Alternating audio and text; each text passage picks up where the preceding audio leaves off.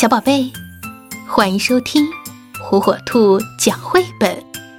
今天，火火兔要给小朋友们讲的绘本故事，名字叫《我会关心别人》。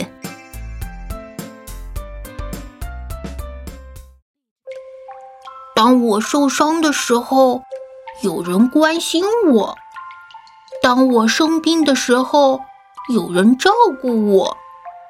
当我难过的时候，有人会安慰我，让我感到好过些。我需要别人的关心，当然，别人也需要我的关心。有人受伤的时候，我会感到难过；有人生病的时候，我会关心他；有人难过的时候，我会安慰他，让他感到好过些。我会关心别人，我相信别人和我有同样的感觉。如我不喜欢被人取笑，所以我也不会拿别人寻开心。我不去推别人，因为我不喜欢别人来推我。我待人友善。因为我喜欢别人也这样待我，当别人和我分享的时候，那种感觉好极了。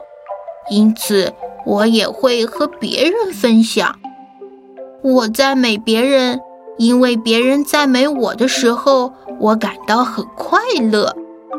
我努力帮助别人，帮助别人的感觉很愉快。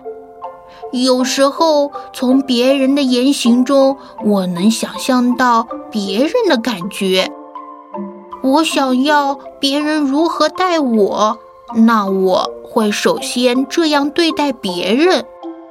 我关心别人，别人也关心我。